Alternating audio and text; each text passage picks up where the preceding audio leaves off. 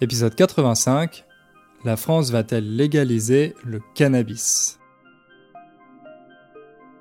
Salut à toutes et à tous, c'est Hugo et je suis ravi de vous retrouver pour ce nouvel épisode. J'espère que vous gardez le moral, que vous n'êtes pas trop déprimé à cause des événements actuels. J'ai l'impression de commencer tous les épisodes comme ça depuis le début de la pandémie, euh, mais bon, le seul point positif, c'est qu'on est tous dans le même bateau, être dans le même bateau, ça veut dire qu'on est tous dans la même situation, on est tous euh, concernés par cette pandémie. Parfois, de manière plus familière, on dit aussi euh, être dans la même galère, être dans la même galère. Enfin, c'est pas tout à fait vrai parce que certains d'entre vous sont plus affectés que d'autres. Peut-être que vous ou un de vos proches avez été malade, peut-être que vous avez perdu votre travail à cause du Covid, mais ce que j'essaye de dire euh, de manière un peu maladroite, c'est qu'on est tous concernés par ce problème, de près ou de loin, et que ça risque de durer encore plusieurs mois. Alors, en attendant, on va essayer de se changer les idées, de penser à autre chose, au moins pour les 30 minutes qu'on va passer ensemble. Quand on pense aux Français, on les imagine souvent avec un verre de vin ou un café, mais pas avec un joint. Un joint, c'est le même mot qu'en anglais, c'est une sorte de cigarette mais avec du cannabis à l'intérieur. On dit aussi un pétard ou un pet dans la langue informelle. Mais moi, pour simplifier, je vais seulement utiliser le mot joint. Alors, peut-être que je me trompe, mais j'ai l'impression que fumer des joints euh, n'est pas un stéréotype qu'on a sur les Français. Pourtant, les Français font partie des plus gros consommateurs de cannabis du monde. Par exemple, parmi les Européens, c'est eux qui en fument le plus. D'un autre côté, il y a de plus en plus d'économistes et d'experts qui recommandent de légaliser le cannabis. Ils pensent que ça permettrait de mieux en contrôler la consommation, de faire disparaître le marché noir, euh, les trafiquants de drogue, mais aussi de faire gagner de l'argent à l'État grâce aux taxes. Bref, vous l'avez compris, c'est un sujet qui fait polémique dans l'Hexagone, donc moi je vais vous aider à mieux comprendre les différents arguments de ce débat, et on va se demander si la France compte légaliser le cannabis dans un avenir proche.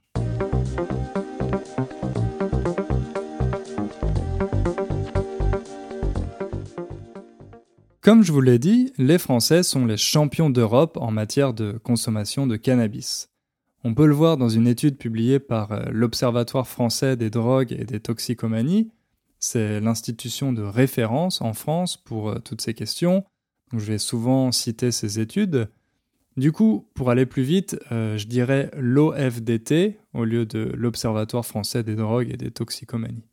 Alors, d'après les chiffres de l'OFDT, en 2017, parmi les Français âgés de 15 à 64 ans, 11% avaient fumé du cannabis au cours de l'année précédente. Oui, ça fait beaucoup de chiffres, et je sais que les chiffres en français, c'est pas le plus facile, 77, 94, etc. Mais dans cet épisode, il va y en avoir pas mal, donc euh, vous allez pouvoir vous entraîner un peu. Et si vous avez des doutes, comme d'habitude, vous pouvez lire la transcription de l'épisode sur euh, innerfrench.com. Bref, on reprend. En 2017, parmi les Français âgés de 15 à 64 ans, 11% avaient fumé du cannabis au moins une fois pendant l'année précédente. Et ça, 11%, c'est la part la plus élevée parmi les pays européens. Enfin, en réalité, on est champion d'Europe ex aequo. Euh, ex aequo, ça veut dire à égalité, avec euh, le même score, c'est une expression latine. On est ex aequo avec les Espagnols, qui sont aussi à 11% de personnes ayant fumé du cannabis pendant l'année précédente. Et en troisième place, juste derrière, on trouve les Italiens avec un taux de 10% donc euh, seulement des pays latins euh, dans le top 3. Dans cette étude, il y a un autre indicateur qui s'intéresse à la consommation de cannabis au cours d'une vie.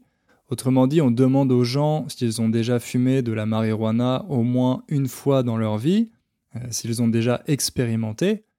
Avec cet indicateur, les Français sont encore premiers. Ils sont 45% à avoir essayé le cannabis dans leur vie. C'est énorme. 45%, ça veut dire que quasiment la moitié des Français qui ont entre 15 et 64 ans ont déjà fumé du cannabis.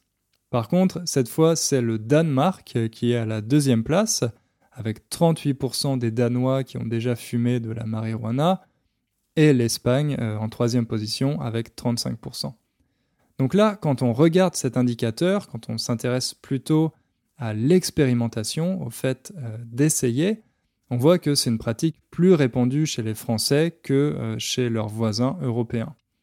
Et c'est une tendance qui est encore plus visible chez les jeunes. Chez les personnes de 15 à 34 ans, 58% ont déjà essayé le cannabis. Là, c'est plus de la moitié. Plus d'un jeune sur deux en France a fumé du cannabis au moins une fois dans sa vie. Là aussi, ils sont à la première place en Europe, euh, devant les jeunes Estoniens, pour qui ce chiffre est de seulement 46%. Euh, Comme d'habitude, je mettrai les sources sur la page de l'épisode, si vous voulez vérifier tous ces chiffres, ou euh, si vous voulez voir à quelle place votre pays se trouve. Bref, en Europe, les Français sont les plus gros fumeurs de cannabis. Mais au niveau mondial, il y a d'autres pays où la consommation de marijuana est encore plus répandue, encore plus populaire, par exemple euh, les États-Unis et le Canada. Peut-être que vous trouvez ces chiffres surprenants. Moi, avant, je pensais que les plus gros consommateurs de cannabis en Europe, c'étaient les Hollandais, vu que là-bas, euh, aux Pays-Bas, c'est une drogue légale, comme euh, au Canada depuis 2018, et dans certains États aux États-Unis. Après tout, ça semblerait logique qu'il y ait plus d'usagers dans un pays où on peut en acheter légalement et facilement. Mais non, c'est pas le cas. En France, au contraire, la législation en matière de cannabis est très répressive, comme je vous l'ai dit. Le cannabis est considéré comme un stupéfiant, autrement dit une drogue, donc il est interdit d'en produire, d'en vendre, d'en acheter et euh, d'en consommer. Ces interdictions, elles sont dictées par une loi qui date de 1970, une loi sur la lutte contre les stupéfiants et la toxicomanie. La toxicomanie, c'est l'addiction aux drogues. Cette loi dit que si vous consommez un stupéfiant, comme par exemple du cannabis, vous risquez une peine d'un an de prison et une amende de 3750 euros. Un an de prison et presque 4000 euros d'amende pour avoir fumé un joint, ça semble plutôt dissuasif, non? En fait, pas vraiment, parce que ça, c'est seulement la théorie. En réalité, ces sanctions sont rarement appliquées. Rappelez-vous qu'il y a plusieurs millions de Français qui fument du cannabis. Ça veut dire qu'il faudrait mettre tous ces gens en prison. Même si c'était seulement pour un an, comme euh, le prévoit la peine, on n'aurait pas la place pour le faire. Et pour euh, l'amende de 3750 euros, il faut d'abord faire un procès au tribunal. Un policier ne peut pas distribuer cette amende directement à quelqu'un qui fume un joint dans la rue. Il doit arrêter cette personne, remplir tous les documents nécessaires et, après un certain délai, une certaine période de temps, euh, la personne comparaît à un procès et le juge décide de sa peine. Or, comme dans beaucoup d'autres pays, le système judiciaire français est déjà surchargé.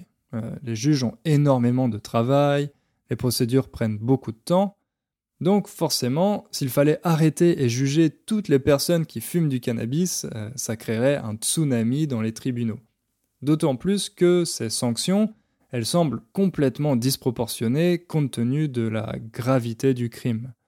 Pour euh, d'autres drogues plus fortes comme l'héroïne, ça pourrait sembler justifié, mais pour du cannabis, pas vraiment.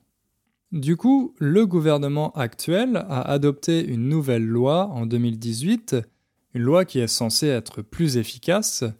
Cette loi, elle permet aux policiers de donner directement une amende sans arrêter la personne ni euh, faire de procès, c'est ce qu'on appelle une amende forfaitaire. Si un policier contrôle une personne qui possède du cannabis ou une autre drogue, il peut lui donner directement une amende de 200 euros qui peut monter jusqu'à 450 euros si euh, elle n'est pas payée dans le délai prévu. Le gouvernement a justifié cette loi en affirmant qu'elle va permettre de gagner du temps et de libérer de la place dans les tribunaux, mais elle est aussi très critiquée parce qu'elle renforce la politique du chiffre. Ça, c'est peut-être une expression que vous avez déjà vue si vous lisez des articles sur la police en France. En France, les policiers sont encouragés à faire le plus possible de contrôles, d'arrestations, à distribuer des amendes. Euh, ils ont des objectifs chiffrés, comme les employés d'une entreprise. Donc parfois, ils contrôlent une personne non pas parce qu'elle a l'air suspect, mais parce qu'ils ont un quota de contrôle à faire chaque jour ou euh, chaque semaine.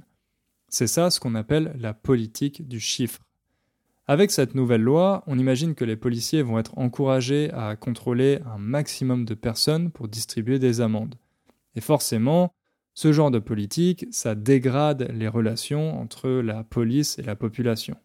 En plus, cette euh, stratégie de répression du gouvernement français elle est plutôt contraire aux tendances qu'on observe ailleurs. Dans beaucoup de pays européens, les citoyens ont le droit de posséder et consommer du cannabis pour leur usage personnel. Dans le reste du monde, il y a même des pays qui sont allés plus loin en décidant de légaliser la production et la vente de cannabis. Par exemple le Canada, que j'ai déjà cité, l'Uruguay ou euh, certains États nord-américains comme euh, Washington, le Colorado, la Californie, etc. Mais contrairement à tous ces pays, la France préfère continuer de sanctionner les consommateurs avec une politique de répression. Sauf que quand on voit le nombre de personnes qui fument du cannabis en France, cette stratégie semble pas très efficace. Au contraire, c'est une drogue qui devient de plus en plus populaire. Par exemple, parmi les gens de mon âge, ceux qui ont entre 26 et 34 ans, 60% ont déjà fumé du cannabis. 6 personnes sur 10. Alors que dans la génération de mes parents, les personnes ayant entre 55 et 64 ans, cette part est de seulement 20%, donc 3 fois moins. Surtout que quand les gens de ma génération auront l'âge de mes parents, il y en aura d'autres qui auront essayé le cannabis euh, entre-temps, donc cette part sera encore plus élevée. Bref, vous voyez que la consommation de cannabis se démocratise de plus en plus malgré la politique répressive du gouvernement. Donc maintenant, on va essayer de comprendre pourquoi.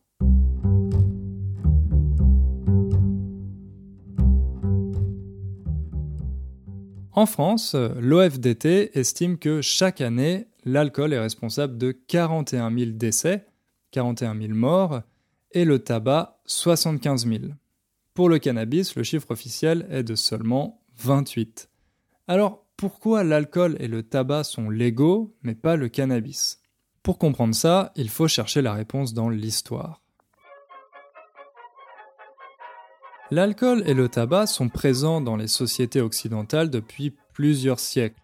Ils ont toujours été socialement acceptés et on a même encouragé leur consommation, ça, j'en ai parlé dans ma dernière vidéo YouTube sur les enfants français et le vin. Au contraire, le cannabis est arrivé chez nous beaucoup plus récemment, au XIXe siècle, avec le développement du commerce international et surtout avec les guerres coloniales. Les Européens ont découvert de nouvelles drogues comme l'opium et le hashish, autrement dit le cannabis. Ces drogues ont rapidement été adoptées dans les milieux artistiques de l'époque, par exemple, dans les poèmes de Charles Baudelaire, on trouve de nombreuses références aux hallucinations provoquées par l'opium. En 1844, il y a même un docteur, le docteur Moreau de Tours, qui a créé un club pour étudier les effets du hashish. Ça s'appelait le club des hashichins. Le docteur organisait des séances avec des personnes très influentes, des scientifiques, des hommes de lettres, des artistes, on sait par exemple que Flaubert, Balzac et le peintre Delacroix euh, ont participé à des séances. Alors, à cette époque, ils ne fumaient pas le hashish, ils le mangeaient, et après, ils discutaient des effets qu'ils ressentaient. Personnellement, j'aurais bien aimé assister à une de leurs séances pour voir euh, ce qu'ils racontaient. Ça devait être vraiment marrant. Quelques décennies plus tard, pendant la Première Guerre mondiale, L'opium, la morphine et même la cocaïne ont commencé à être euh, utilisés pour calmer la douleur des soldats blessés. Comme ce sont des drogues très addictives, les médecins ont vite remarqué que les soldats y devenaient accros, Donc, progressivement, les gouvernements ont adopté des lois pour euh, réglementer leur production et interdire leur consommation en dehors des hôpitaux, et le cannabis a lui aussi été ajouté à la liste de ces narcotiques interdits. Jusqu'aux années 60, la consommation de cannabis était assez marginale en France, mais il y a un événement qui a changé la donne, mai 68. Mai 1968, ça a été un mois décisif dans l'histoire de la France. D'ailleurs, j'y ai déjà consacré un épisode, l'épisode 43, qui s'appelle La deuxième révolution française. Donc, euh, je vous invite à l'écouter si vous voulez mieux comprendre cet événement. Pour faire simple, en 1968, il y a eu des grèves ouvrières et euh, des manifestations étudiantes violentes dans tout le pays. La France était complètement divisée. D'un côté, il y avait les ouvriers et les étudiants qui réclamaient un changement radical. Ils voulaient une société nouvelle, avec plus de liberté et moins d'inégalité. Ils étaient contre le gouvernement du général de Gaulle. Et de l'autre côté, il y avait les générations plus âgées qui ne voulaient pas de ces changements, euh, les gens qui souhaitaient conserver le modèle de société existant et qui soutenaient le général de Gaulle. Les étudiants qui participaient à ces manifestations, ils étaient très influencés par le mouvement hippie euh, né aux États-Unis quelques années plus tôt.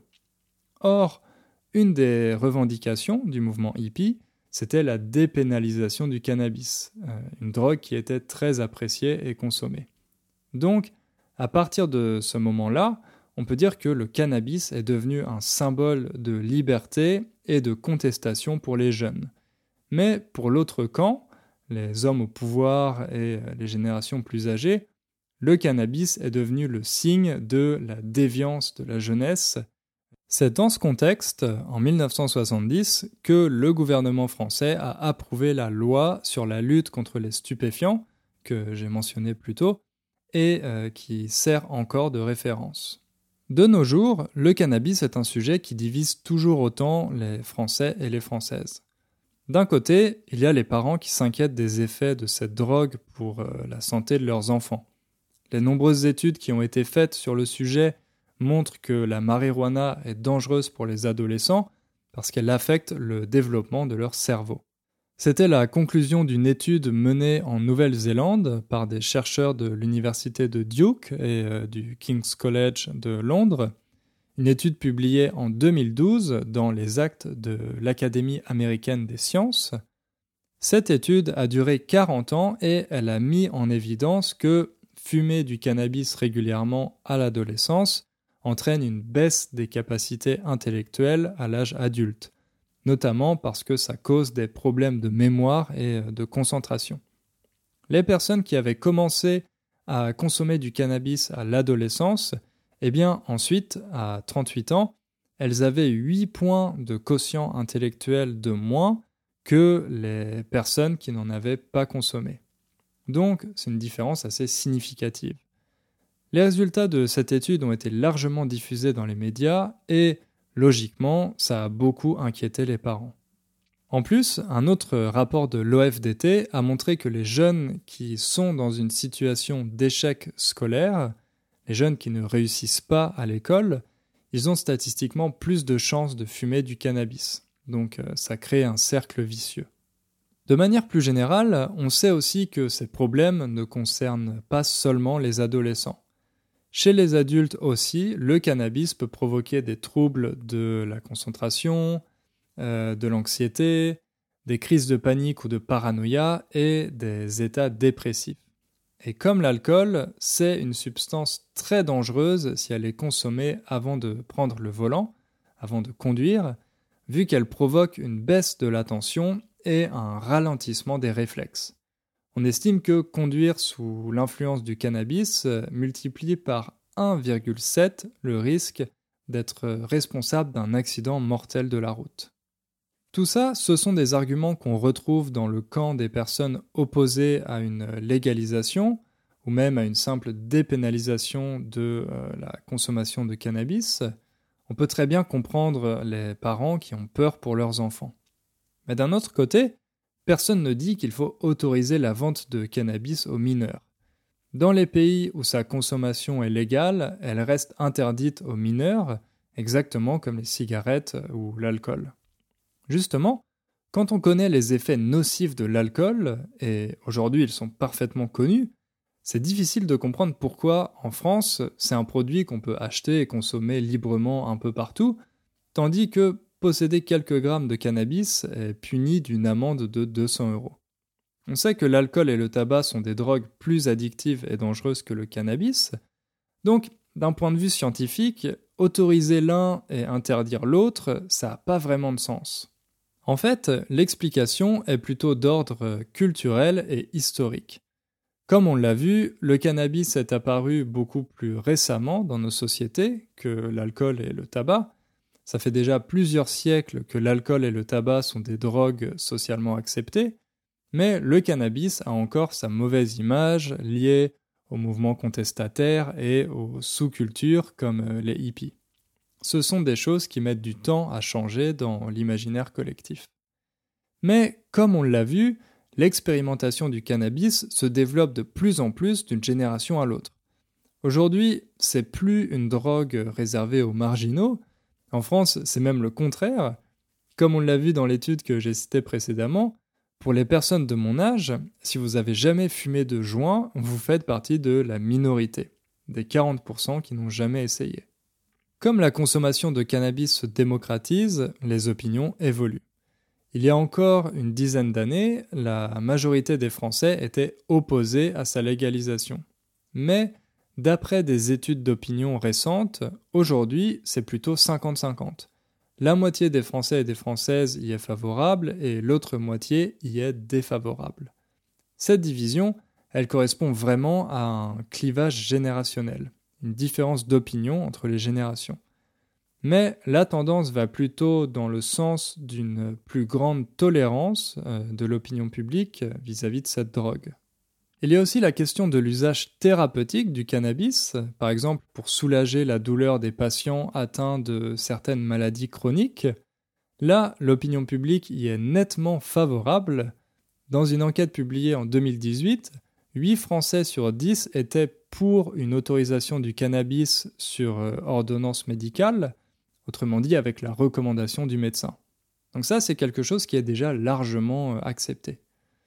Alors attention, euh, je dis pas que c'est bien ou mal, j'encourage personne à fumer de l'herbe, euh, surtout pas aux adolescents qui écoutent ce podcast.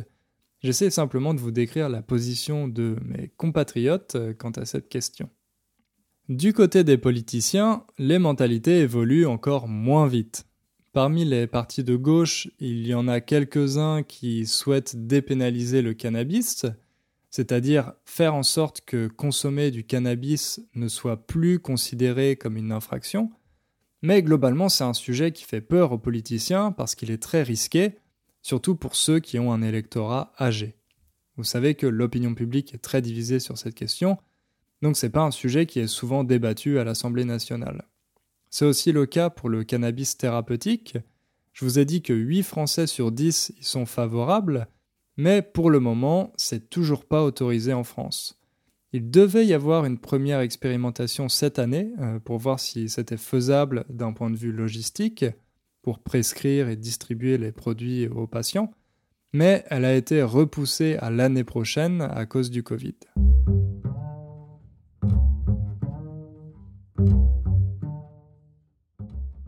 Maintenant, il y a un dernier point très important dont on n'a pas encore discuté, c'est la dimension économique du cannabis. Parce que oui, comme pour les autres produits, le cannabis, c'est un marché. Il y a des producteurs, des distributeurs et des clients. Évidemment, comme c'est un produit illégal, c'est un peu difficile de connaître la taille exacte de ce marché, mais la dernière étude sérieuse l'estimait à 1,1 milliard d'euros soit la moitié du total du marché des drogues en France. Sachant que c'est une étude qui date de 2010, on peut imaginer que le marché est encore plus grand aujourd'hui. Pour comparer, euh, le marché des compléments alimentaires en France, c'est environ 2 milliards d'euros, comme euh, le marché des drogues. Donc vous voyez que le poids économique du cannabis est loin d'être négligeable.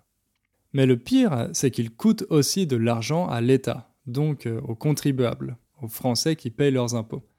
Et oui, pour faire respecter la loi et combattre les trafiquants, les dealers, il faut des policiers.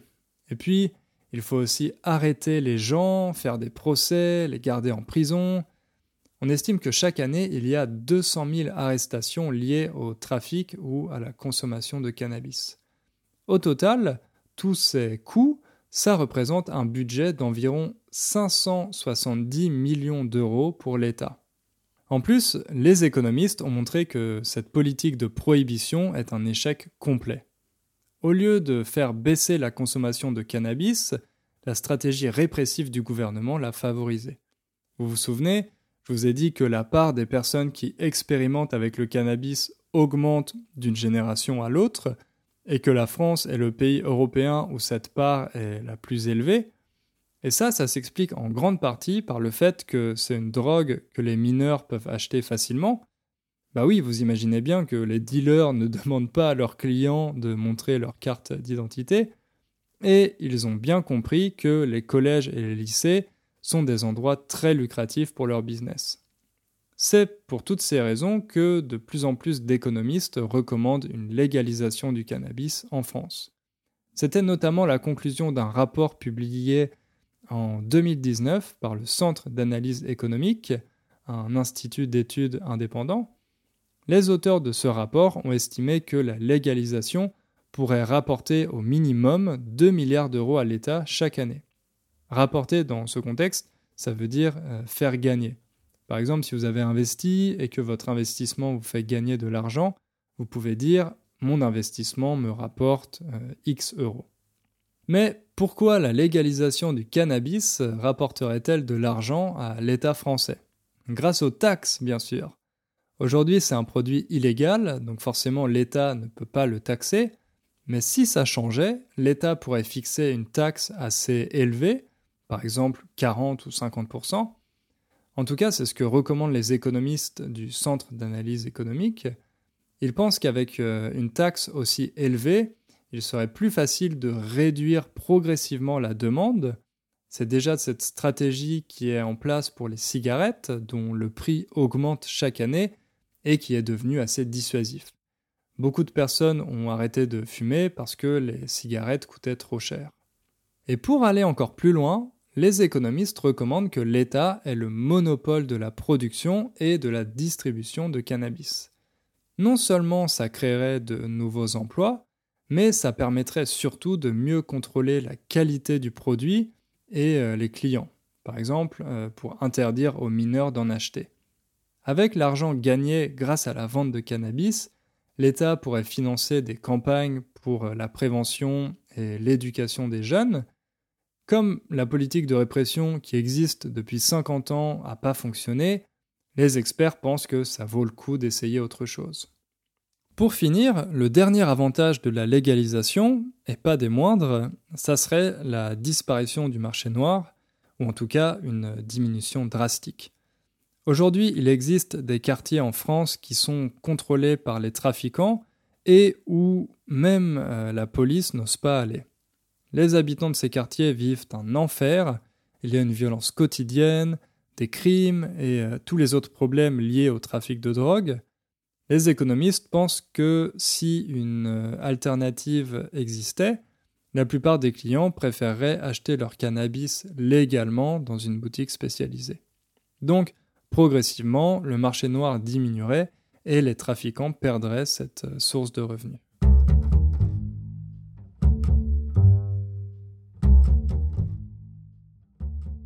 Pour conclure cet épisode, on peut dire qu'aujourd'hui, la relation des Français et des Françaises avec le cannabis est plutôt compliquée. Nous faisons partie des plus gros consommateurs au monde, mais notre législation est l'une des plus répressives. Fumer son premier joint est devenu une chose banale pour les adolescents, et les parents s'inquiètent des dangers de cette drogue pour leur santé.